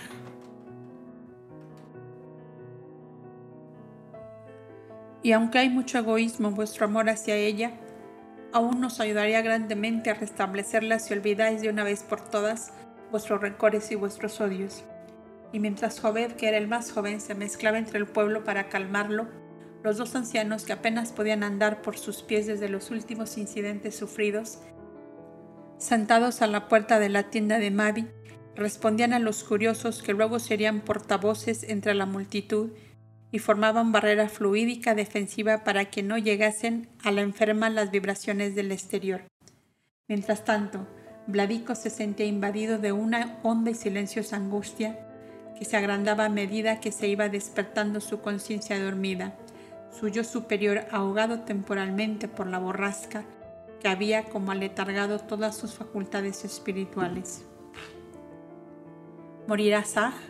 Era la pregunta que hacía varias veces al día los cobdas, ancianos entretenidos en desgranar espigas de maíz y legumbres que iban encerrando en pequeñas bolsas de fibra vegetal para ser repartidas entre los ancianos y madres enfermas que no podían hacerlo por sí mismos. Procurad, Shif, merecer la vida, la salud y el amor de Asad con vuestros pensamientos llenos de luz y de grandeza, y con vuestros actos de acuerdo con la nueva ley que hemos llegado atraer a vuestro conocimiento. Y como le vieron tan entristecido y meditabundo, temeroso de que aquel espíritu nuevo, aún en la corriente de evolución a la que recién llegaba, sufriera una fuerte depresión moral que le hiciera retroceder espantado del mal que él mismo había causado, consiguieron de Nubia el permiso de introducirlo junto a la joven postrada en el lecho. De pie como una estatua en el centro de la tienda, Vladico miró largo rato el rostro pálido y estrenado de la joven copta, sumida en profundo sueño. La comparó en su pensamiento con aquella imagen vivaz, alegre y riente que viera él en la selva el día aquel en que a toda fuerza la condujo a su campamento. Le pareció ver una dorada vecilla cantando alegre en una rama y un cazador brutal que le hería de un flechazo dejándola sin vida junto al borde del camino. Le pareció una hermosa flor de los colores del cielo abierta en todo el esplendor de su belleza y que una bestia inmunda la arrancaba de su tallo y pisoteaba y deshecha la dejaba entre la muerte hojarasca que el viento arrastraba por los campos. Un dolor agudo como una, mordedura de áspide en el corazón le hizo exhalar un sordo gemido y dando un paso precipitado cayó de rodillas junto al lecho de Mavi y ocultó su rostro entre las pieles que la cubrían. Se encontró a sí mismo tan malvado y criminal como aquellos a quienes quería llevar a la horca pocos días antes. Se encontró tan indigno del amor de aquella mujer que había hecho su víctima, tan merecedor de su desprecio, tan sobrecargado de negruras en su propia vida, tan desnudo de cualidades grandes y bellas que pudieran agradarle, que en el fondo de su yo íntimo hacía promesa a los dioses de poner a Asaka al frente de su pueblo y huir él a sus lejanas montañas nativas, donde elegiría el peñasco más elevado y sombrío, y se despeñaría al abismo para buscar en la muerte acallar su remordimiento. Mas, la ley eterna marcaba otro rumbo al caudillo circasiano a quien el dolor acababa de despertar. Durante esta larga y dolorosa meditación de Vladico arrodillado junto al lecho de Mavi, Nubia contemplaba en silencio por la abertura de una cortina, comprendiendo todo cuanto pasaba por él, y con su pensamiento sereno y fuerte, llamó al espíritu de Mavi que de seguro viajaba por los amados lugares donde había dejado todo cuanto amaba sobre la tierra. La joven se despertó para evitar su natural sorpresa, la anciana asomó su rostro por entre los pliegues del cortinado y poniendo el índice sobre los labios le indicó callar. Mavi entornó de nuevo sus ojos buscando en su amplio horizonte espiritual la fuerza necesaria para afrontar la lucha que ya adivinaba con el dolor desesperado y hondo de aquel hombre que olvidando su altivez y orgullo de dominador, estaba allí como un siervo castigado y herido, de rodillas junto a su lecho. Y Mavi sintió en su corazón el rozamiento helado de la angustia de aquel otro corazón que a sí mismo se acusaba de brutal y bárbaro verdugo. Una inmensa piedad llenó su alma hasta hacerla desbordar y sacando de entre las pieles que la cubrían su diestra enflaquecida por la enfermedad, la dejó caer suavemente sobre aquella madeja de oro pálida que tal semejaba la cabeza de Vladico, laciamente sumida entre las blancas pieles del lecho. La suave caricia de aquella mano desfallecida causó en el caudillo la fuerte impresión de una corriente eléctrica que hubiera abierto de pronto los cerrojos de bronce con que aprisionaba toda su angustia para amordazarla en el fondo de su pecho, y sin poderse contener estalló en sollozos profundos que desgaja el viento en una oscura noche de tempestad. Y Mavi continuaba pasando y repasando suavemente su mano pálida de enferma sobre aquella cabeza estremecida por los sollozos. Vladico, le dijo por fin cuando le vio más calmado Olvida el pasado y piensa que recién en este momento me has conocido. Si los que conocemos la gran ley del amor que es luz, paz y vida en todos los mundos no fuésemos capaces de perdón y de amor, ¿dónde entonces buscarían las humanidades el agua fresca para apagar su sed? Radico tomó en silencio aquella mano que le había llamado de nuevo a la vida, con una intensa vibración de piedad y de ternura, y la llevó en silencio a sus labios. Se sentía incapaz de hablar, sin fuerzas ni aún para coordinar de nuevo sus pensamientos en un orden distinto del negro y agitado horizonte mental en que estuvo sumergido un momento antes. Había visto en su mente y casi palpando el descarnado de alto peñasco en que iba a buscar la muerte, ante la tumultuosa tiniebla de su desesperado remordimiento, y se encontraba de improviso arrullado por la piedad y la ternura de aquella joven enferma, a la que él en su loca pasión había hecho desventurada. Mujer del vestido azul, le dijo en bosqueda cuando pudo ordenar sus ideas. Si yo hubiese aún dudado de que tenía a Asak misma bajo mi tienda, la ternura inefable de tu piedad sobre mí me lo hubiese ampliado, ampliamente revelado. Adiviné que pensabas morir, despedazando contra un peñasco ese corazón que me ha amado tanto y antes de ahora, le dijo otra vez Mavi, animando su voz para fortalecer y reanimar el decaído espíritu de Vladico, que aún se veía envuelto en las negruras de su inconsciencia, pero la eterna ley quiere que vivas y yo quiero que vivas. Tú quieres que viva. ¿Y para qué, Mavi? Dulce y tierna Mavi, como te llaman tus hermanos, si mi vida es una cadena para ti. Porque eres Asak. Sé que aunque yo te dejase de nuevo la libertad de volver a tu país, tú no partirás de mi lado. Hay algo en mí que me dice que no partirás. La joven sonrió tristemente y tomó la diestra del caudillo, que continuaba arrodillado junto a su lecho. Tu corazón no te ha mentido, Vladico, porque es verdad que no partiría. Hay también en mí algo que me dice que nuestras vidas están unidas como estas manos enlazadas en este instante. Entonces, ¿me amáis? ¿Seréis feliz a mi lado? ¿Os hará dichosa mi amor y la adoración de mi pueblo? preguntó ansioso el caudillo. Llamemos como queramos a esta honda piedad y ternura que siento por vos y por vuestro pueblo, pero sé es una gran fuerza suave y dulce que me retiene a tu lado, no obstante el amor que hay en mi corazón para los seres y lugares que he amado desde mi niñez. Si esto es el grande amor que tú has buscado en mí, si esto te hace feliz, si esto es luz y dicha para ti y los tuyos, recógelo, Vladico, como a las gotas que riegan tus campos, como a las notas suaves de los cantares de amor de tus pastores y labriegos, como a la rosada claridad de las antorchas encendidas para alumbrar tu camino. Nubia, que escuchaba este diálogo de dos almas que se encontraban por fin en la eternidad de Dios, se acercó a los ancianos cobdas que desgranaban espigas para decirles, Por fin amanece el día, hermanos míos, después de la cruel borrasca, y cantan los pajarillos y florecen los almendros. El dolor que hemos soportado juntos ha barrido las últimas nubes que ennegrecían el horizonte, y a la luz sonrosada de la aurora, las dos almas que se buscaban en las tinieblas se han encontrado al amanecer.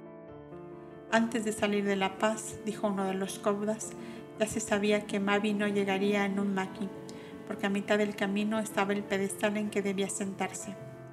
Bendigamos al Altísimo que conduce las almas al cumplimiento de sus destinos, respondió el otro en ese instante asomó Vladico a la puerta de la tienda y su rostro parecía iluminado de felicidad. Pero este no es el shift que entró hace unos instantes, díjole bromeando a Katsu. ¿Cómo? preguntó Vladico. A la verdad, añadió el anciano Ilbrin sin dejar de desgranar sus espigas. Porque el chief de hace un rato traía la muerte dentro de sí, y este que ahora sale acaba de nacer a la vida y al amor. ¿Queréis que lo participe al pueblo? preguntó de nuevo el caudillo, comprendiendo las alusiones de los dos ancianos. Hacedlo, hacedlo, le contestaron las tres cobdas, y así renacerá la paz y el sosiego que necesitamos para restablecer a Mavi que está muy agotado. Agotada. Pocos momentos después resonaban los aires con cantares de júbilo y de gloria. La tienda de Mavi fue rodeada por murallas de pueblo que esperaban con ansia saber por qué habían resonado aquellas músicas y aquellos cantares. Un joven heraldo vestido a toda gala subió a lo alto del pedestal y usando una gran bocina de oro resplandeciente que se usaba para estos casos, hizo oír del pueblo estas palabras. Asak vive y llama a nuestro Shiv, con el cual se unirá en matrimonio de aquí a seis lunas. Suspender los trabajos y las contiendas porque los dioses han dejado oír su voz de perdón y de amor para su pueblo. Viva Asak, prometida de nuestro Shiv. Vive el Shiv, Padre de su pueblo. Salud y paz para los hombres de vestido azul que nos han traído la felicidad y el amor. Y así brilló el amanecer de sosiego y de paz en aquel pueblo que por los pórticos dorados del amor entraba al concierto de la más alta y noble civilización de aquel tiempo.